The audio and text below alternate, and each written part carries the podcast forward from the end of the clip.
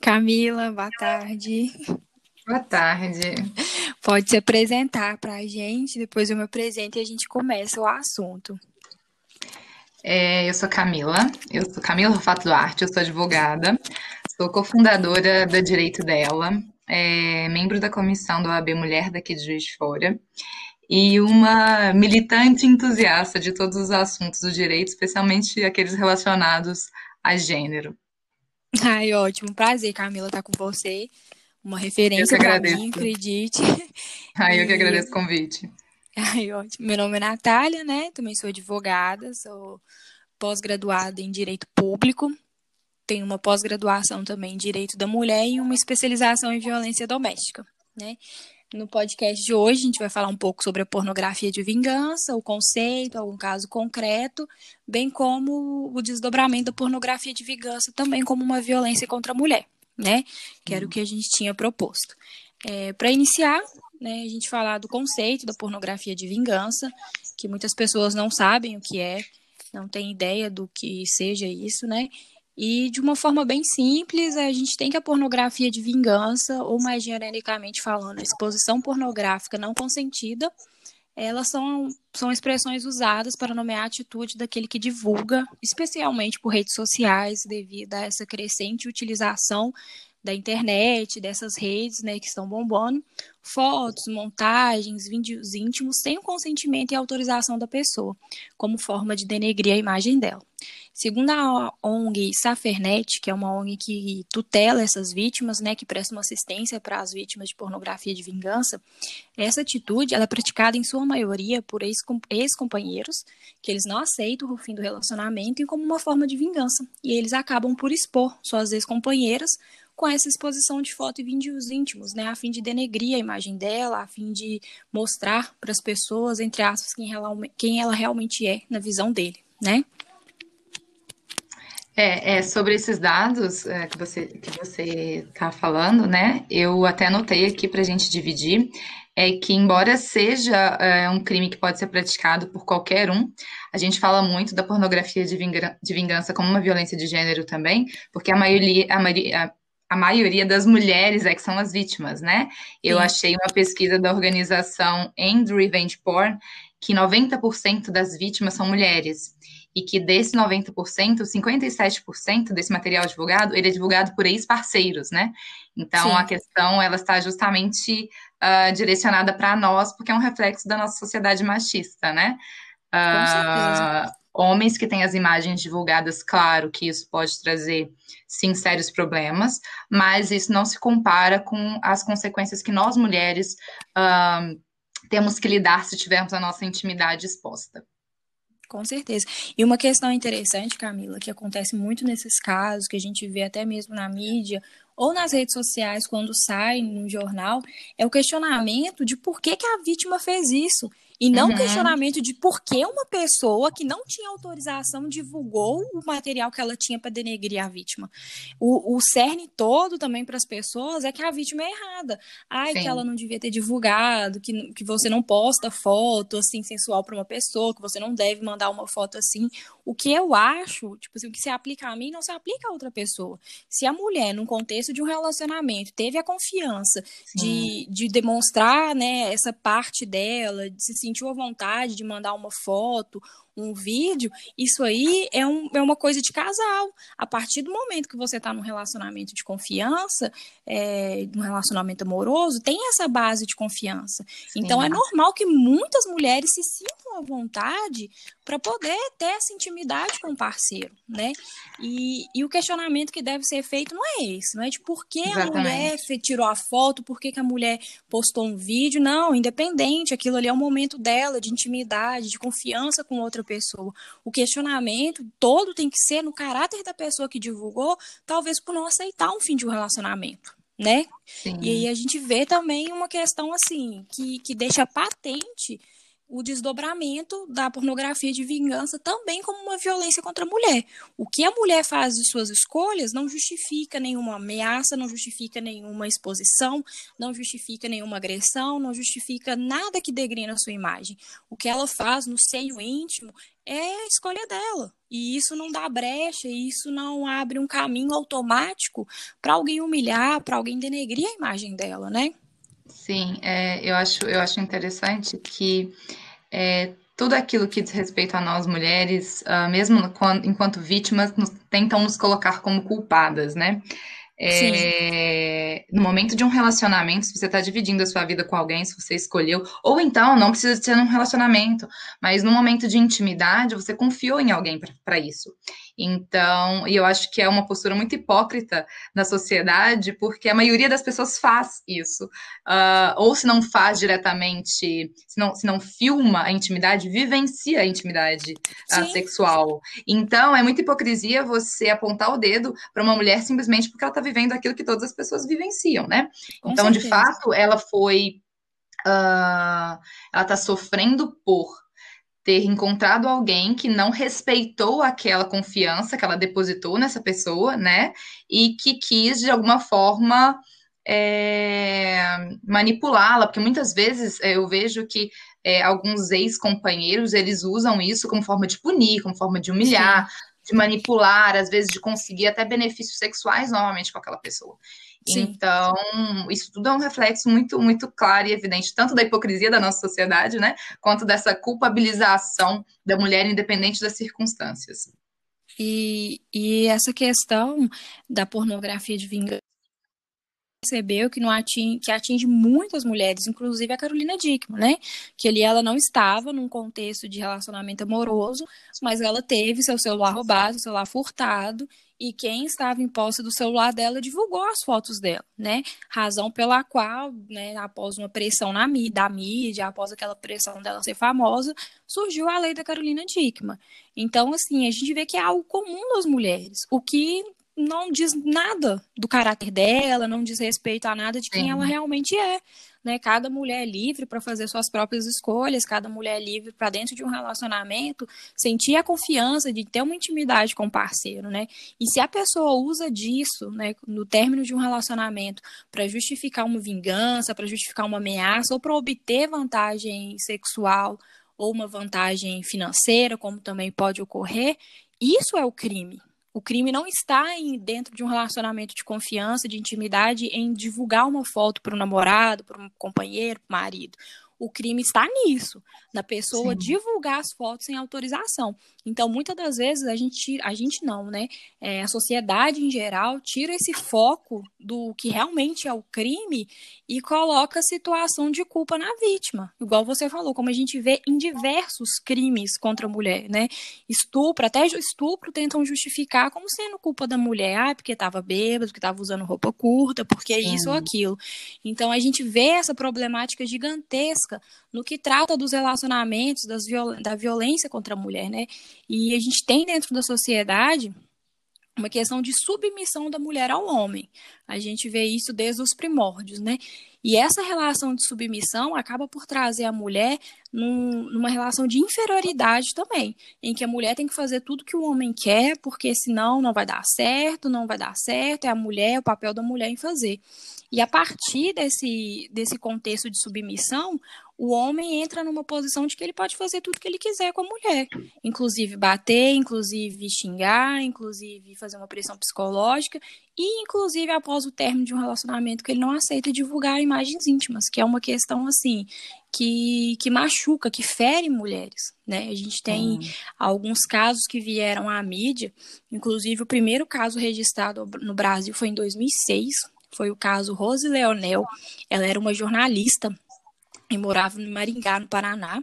Ela terminou um relacionamento amoroso que durou quatro anos. O, empre... o uhum. marido dela, né, era empresário, Eduardo Gomes Dias, e o término se deu depois que Rose constatou que o marido não se dava bem com os filhos, o que acabaria por dificultar o relacionamento dos dois. ela terminou e após uma semana dela terminar, ela teve simplesmente todas as fotos íntimas e vídeos íntimos que ela mandou para ele durante esse relacionamento de quatro anos, um relacionamento longo, duradouro, que com certeza tinha uma confiança para isso, né? Ele enviou essa imagem, essas imagens íntimas, esses vídeos através do e-mail dela, que é que ele ainda tinha acesso, enviou para todos os contatos do e-mail dela.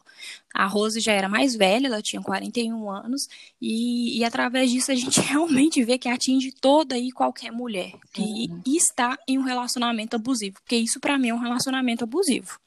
Sim, é, essa questão da, da Rose Leonel, eu acho, acho que ela mostra muito um reflexo do quão é, agressivo isso pode ser na vida de uma mulher, porque no caso dela, eu, eu também busquei saber, ela teve que trocar de emprego, ela teve que mudar de casa, sim, porque sim. essas pessoas, elas, elas têm que lidar depois com uma carga uh, de culpabilização, uma carga emocional, uma carga de estresse gigantesco, né? Em cidades menores ainda isso é muito grave.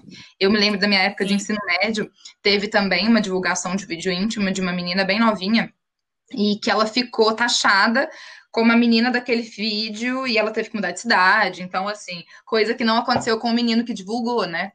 E aí, Exatamente. pegando, pegando no, no gancho é, é, de você ter falado, né, de, de, de, da responsabilização disso, é interessante a gente ver que, assim, além da responsabilização civil, né, que pode, que pode ser feita, uma responsabilização civil desse agente, né, o Código Civil ele prevê, além da Constituição, que fala de, de violação de direito à imagem e da, e da privacidade, é, isso pode trazer consequências, indenizações, tanto dos danos morais quanto dos danos patrimoniais, no caso de a pessoa, por exemplo, perder o emprego, né? Isso. E aí, na esfera penal, é, é, o, próprio código, o próprio Código Penal, ele, em 2018, foram promulgadas né, algumas leis que fizeram algumas alterações no código para responsabilizar esse agente, né?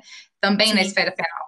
E aí, é, é importante a gente falar que é crime você né, é, divulgar essas imagens, de qualquer forma, independente de quem você seja, mas o revenge porn, mesmo a pornografia de vingança, ela é uma causa, inclusive, de aumento de pena. Então, eu trouxe até os artigos aqui para ficar mais claro, porque algumas pessoas fazem um pouco de confusão com o que é a pornografia de vingança. A pornografia de vingança é quando uma pessoa, ela. Uh, divulga, né, sem o consentimento da outra, é, imagens de intimidade e com e assim, se utilizando desse fato de ter tido uma relação íntima de afeto com ela antes. Isso é uma causa de aumento de pena, inclusive, no Código Penal. Sim. Então, tem a primeira previsão, né, que é do, do artigo 216b, que também fala de questões de você uh, produzir esse conteúdo, né, filmar, fotografar, sem autorização da pessoa porque isso também acontece. Às vezes, num próprio relacionamento, a outra parte pode filmar sem o seu conhecimento, ou em uma relação uh, casual também, outra parte pode filmar. E o simples fato de, de filmar ou registrar isso sem autorização já é crime, né? Já está no Código Sim. Penal. E interessante que hoje a gente vê muitas uh, montagens acontecendo na internet, né? Muitas, muitas coisas, e o parágrafo único desse 216b, ele também fala que a própria realizar uma montagem com meu rosto, ou seja, eu não participei de nenhum ato libidinoso, mas se a pessoa faz uma montagem para aparentar que eu participei, isso também é crime.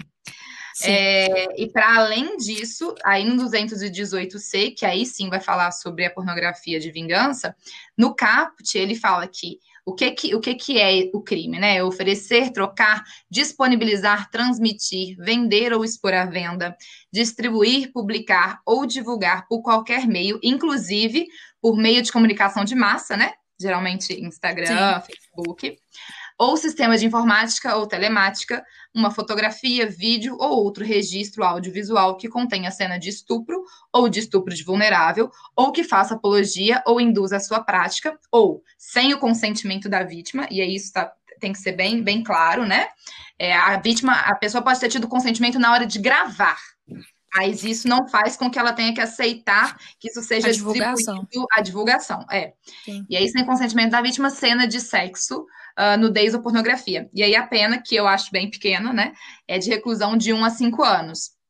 Mas aí, logo no parágrafo primeiro, vem a previsão de aumento de pena, que aí sim é a previsão do revenge porn, que é a pena, essa pena de 1 a 5 anos, ela é aumentada de um terço a dois terços, se esse crime ele é praticado por um agente que mantém ou tenha mantido uma relação íntima de afeto com a vítima ou com a finalidade de vingança ou humilhação. Então, assim, porque acaba que um, um hacker ele pode uh, divulgar sem o seu consentimento é, um vídeo seu, né? E aí entra a questão Sim. da Carolina Dickman também. A lei, né, que levou o, lei o nome de lei Carolina Dickman, era uma lei justamente que ela uh, tipifica, né, é, essas infrações uh, de conduta do ambiente digital. Porque antigamente a gente não tinha tanto isso, né? Então ela veio Sim. como um dos primeiros passos para tipificar, para falar, olha, mesmo, mesmo na internet, a internet é, não é terra sem lei, né? Mesmo, mesmo no âmbito online, a gente tem que se responsabilizar pelos nossos atos. E aí, o revenge porn, ele vem como uma forma, além de tudo, de violência doméstica.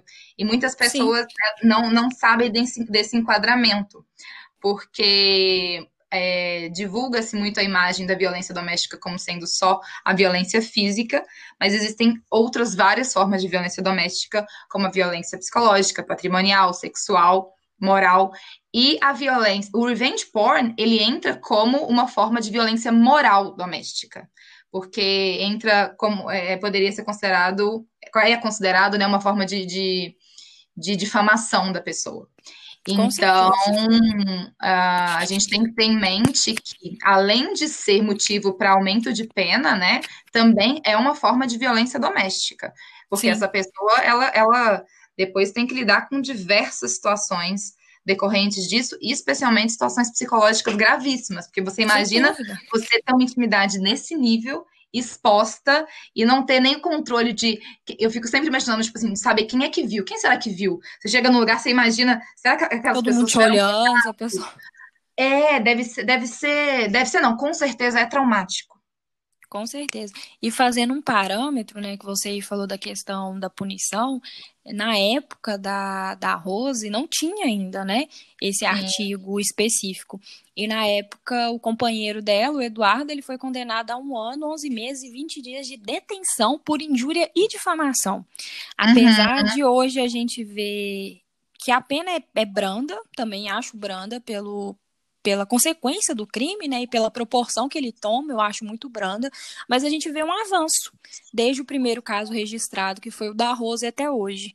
É um avanço gradual, um avanço talvez pequeno, mas não deixa de ser um avanço, que hoje a gente já tem uma pena de reclusão, já tem algo específico, que Sim. naquela época foi tratado apenas como injúria e difamação. E na época da, da Rose, ela tinha filho ainda, e os filhos dela também estavam sofrendo por conta dessa divulgação indevida. Eu lembro de uma entrevista dela, dela contando que os filhos também estavam sendo motivos de chacota na escola, que todo mundo já estava sabendo, que ela também teve que tirar eles da escola por causa disso. Ela mudou toda a rotina dela por causa dessa exposição. E as consequências para uma mulher disso é assim estrondosa. É, tanto que a, a Rose, na época, ela fundou, a, fundou né, a ONG Marias da Internet, que é uma ONG que ampara as vítimas desse crime, porque as consequências ali psicológicas, morais, igual você falou, são inúmeras. Tem um, um caso também que eu estudei sobre, eu fiquei bastante abalada, que foi uma, em 2013, uma menina de 16 anos, na cidade do Rio Grande do Sul.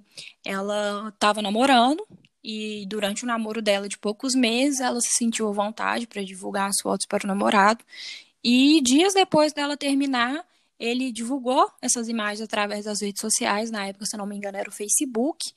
E uma semana depois dessa divulgação, por toda a pressão psicológica que ela estava sentindo, ela já tinha parado de ir na, na escola, ela cometeu suicídio. Acharam uhum. ela com enrolada no, no fio de uma chapinha dentro do quarto.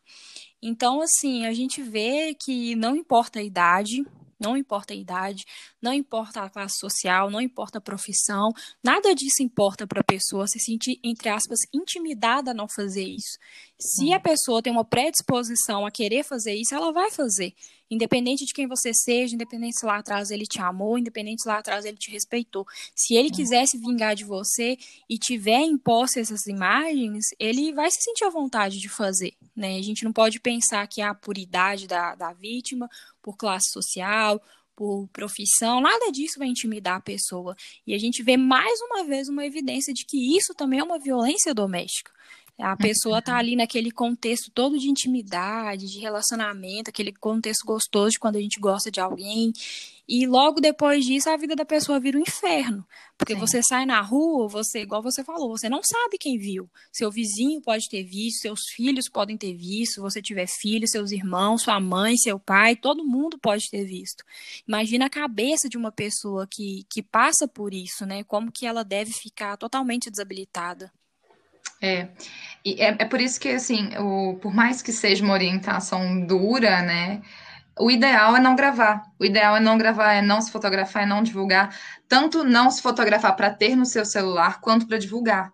Porque, infelizmente, a gente está suscetível tanto a hacker quanto a relacionamentos que a gente acredita que a gente conhece a pessoa e que a gente vai conhecer a pessoa de fato só depois do término, né? Sim. Então, é, a orientação é sempre essa, assim, não, não tem outras formas de, de esquentar a relação, de fazer algo novo, né? Tenta não se expor dessa forma, porque pode trazer consequências a longo prazo. É um pouco complicado a gente pensar assim, ah, não vou fazer porque não sei o dia de amanhã, porque a gente tende a viver intensamente o momento que a gente está com aquela pessoa. Porém, Sim. infelizmente, a gente tem que ver as estatísticas, né? E as estatísticas são muito grandes. Inclusive, um fato que me, sempre me deixa bem chocada é que em cada quatro vítimas de, de revenge porn, uma delas é menor de idade. Então, Sim. já é um caso grave para pessoas adultas. Imagina como é que uma adolescente não lida com isso, né? E, com certeza. E aí teve até uma, uma, uma decisão recente do TJ de São Paulo que eu achei muito interessante, porque geralmente, quando a vítima é menor de idade, a pessoa que divulga também é menor de idade. E o menor de Sim. idade, ele não, não vai responder, né? Então, ele não responde criminalmente, digamos assim. Porém, ele, o TJ de São Paulo, ele teve uma decisão no sentido, é, em âmbito civil, né, de responsabilização dos pais por aquela divulgação do, do, do, que o garoto fez, né? Então, os pais tiveram que pagar uma quantia, inclusive, bem razoável para essa jovem, né, que, que teve suas intimidade, sua intimidade exposta. Então é aquilo. A gente está a, a, a, passos curtos, né, desde que aconteceu toda essa situação com a Rose Leonel, mas a gente está se adequando também, porque toda essa questão de, de, de, redes sociais, de internet, isso veio, isso é tudo muito recente. Então a nossa lei, ela sempre vai se adequando à realidade da nossa sociedade, né? Com certeza. A gente está dando, dando passos uh, importantes nesse sentido, né? Tantas leis, essas questões mesmo são de 2018, né? Da, da, da previsão no Código Penal desses crimes de divulgação de, de, imagens, são previsões muito recentes, mas que já sinalizam que nós estamos nesse caminho. E ainda sobre essa questão de, de criança e de adolescente, né, que possam ter as imagens divulgadas, é interessante falar também que essa pena de reclusão que o Código Penal prevê, de 1 a 5 anos, é se o fato não constitui crime mais grave. E se a vítima desse crime for menor, aí já é uma questão regulamentada pelo ECA, e já é um crime Sim. mais grave. Então também já tem essa reprovabilidade maior, enfim. Então é bem importante que a gente fique atento também a essas nuances, porque é, quando, quando lida né, com, com, com, crianças e com adolescentes, sempre, sempre é algo mais reprovável, sempre é algo mais grave. E, e é muito perigoso, né, com a criança e adolescente, essa questão, porque às vezes os pais não têm um controle dos conteúdos Sim. que os filhos estão, estão vendo ali e divulga para um amigo, o amigo divulga para outra pessoa, daqui a pouco a escola toda está sabendo.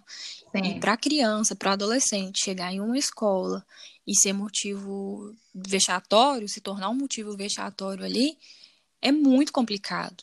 A gente teve esse caso dessa adolescente de 16 anos que suicidou, a gente teve o caso da Rose mais velha e o caso da Carolina Dickman mais velha. A partir delas a gente consegue fazer um parâmetro. Quando uhum. a mulher é mais velha, já é mais madura, já viveu muita coisa, de uma forma ou de outra, ela sabe, não é lidar melhor com aquilo, porque eu acho que não tem como lidar melhor com isso, mas ela sabe os meios pelos quais ela deve percorrer para cessar a atitude do, do agressor. Agora, quando você é adolescente, que você está no início da vida, que você está construindo ali uma vida, você é, mora com seus pais, você tem toda aquela responsabilidade de ser filha, de não, também, entre aspas, não denegrir a imagem da família, para um adolescente lidar com isso é uma carga surreal de pesada. Sim. Porque como que ele vai chegar na escola? É, o adolescente ele sempre vive mais intensamente essas questões, e é o que você Sim. falou também. É, a partir do momento que você está naquele lugar de filha, é um lugar, é um lugar ainda mais. Uh, se nós mulheres já somos culpabilizadas, né? É, nesse local em que você está ainda respondendo ao, aos seus pais, né, pelas suas atitudes, ainda mais, é mais grave. Porque a gente já tem que lidar com culpa, já tem que lidar com auto-julgamento, já tem que lidar com julgamento da família, e aí fica tudo mais grave quando você é uma mulher solteira, jovem, que fez, que transou, como se fosse um crime, como se fosse algo horrível, sim, tá sendo exposto, sim. né? Então, Exatamente. de fato, é, chega de uma maneira ainda mais, mais lesiva ao psicológico dessas, dessas jovens, né? Que são a maioria são meninas. Com certeza. E para a gente finalizar é, com essa questão da culpabilização maior da vítima, que é um crime que muitas das vezes as pessoas realmente tiram os olhos do agressor, do autor, que era quem devia ser o foco da questão, e colocam nas vítimas. Em uma, um caso desses, aqui no Tribunal de Justiça de Minas Gerais, o desembargador Wagner Wilson Ferreira, ele deu o seguinte, dentro da emenda né, do, da decisão dele, ele falou o seguinte: o fato de a embargante ter tido vontade em se mostrar nua ao embargado pela internet não lhe diminui a moral, absolutamente em nada. A sexualidade faz parte de qualquer tipo de relacionamento amoroso, e não existe nada de amoral ou indigno na conduta da autora que lhe pudesse tornar uma pessoa moralmente menor. Dentro do contexto dessa decisão, o autor né, da, da, das agressões, dessa divulgação, ele quis dizer que a vítima era moralmente reprovável por ela ter se mostrado para ele através de fotos e vídeos. Uhum. E eu achei brilhante a decisão do desembargador, porque é exatamente isso que a gente está falando. Uma escolha da mulher na intimidade dela, em nada diminui a moral dela, em nada justifica um crime, em nada justifica uma agressão, em nada justifica a exposição de algo que vai destruir a moral dela. Se ela compartilhou com determinada pessoa, é porque ela, com, ela confia nessa determinada pessoa. Se ela quisesse que todo mundo ficasse sabendo, ela mostraria para todo mundo. Sim. E não é isso que ela quer. Ela tá ali dentro daquele contexto de intimidade. Então, assim, a gente vê que não há justificativa nenhuma para denegrir a imagem de alguém da mulher, né? Nem mesmo de ferir esse direito fundamental, que, que inclusive a gente não falou, mas a intimidade, a privacidade é um direito fundamental também. E essa toda essa divulgação fere um dos principais direitos fundamentais previstos na Constituição. E a personalidade da mulher ela não é formada pelo que ela faz na intimidade dela ou na vida privada. A vítima é apenas uma vítima e ela sempre vai ser uma vítima. Ela não tem que ser culpada nem em 1% do, do acontecido. Uhum. Em nenhum contexto de violência contra a mulher, ela deve se sentir culpada, ela tem que ser culpada por alguma coisa. Ela é vítima e ela vai continuar sendo vítima. Quando a gente traz à luz os conteúdos íntimos de uma pessoa sem o seu consentimento, quem precisa ser efetivamente punido e se sentir culpado é ele não a vítima, que está ali agora passando por uma situação assim totalmente humilhante, vamos assim dizer, porque a pessoa se sente humilhada em, em ver tudo que ela compartilhou em uma intimidade sendo divulgado para todo mundo. É, é só para finalizar, eu queria também é, deixar algumas plataformas de denúncia, né? Porque eu acho que para a gente é, conseguir lidar cada vez mais com isso, a gente precisa de falar e de estimular a denúncia. E a primeira é a safernet.org.br e também tem a denuncie.org.br, além da ONG Marias da Internet, né? Você mesmo já falou, tem o Instagram, e é, é, é, assim que a gente vai lutando contra isso, né? Primeiro, levando a informação, como estamos fazendo por meio desse podcast, e incentivando a denúncia. Eu queria agradecer muito o convite e espero que a gente possa debater mais sobre outros temas tão relevantes quanto esse. Com certeza, Camila, eu que agradeço. Foi uma honra estar com você. Seu trabalho é maravilhoso através ali do Instagram Direito Delas. Espero que você continue fazendo a diferença na vida de muitas mulheres, Obrigada. que eu tenho certeza que você faz. Obrigada, viu, Camila? Obrigada, um abraço. Tchau. Abraço.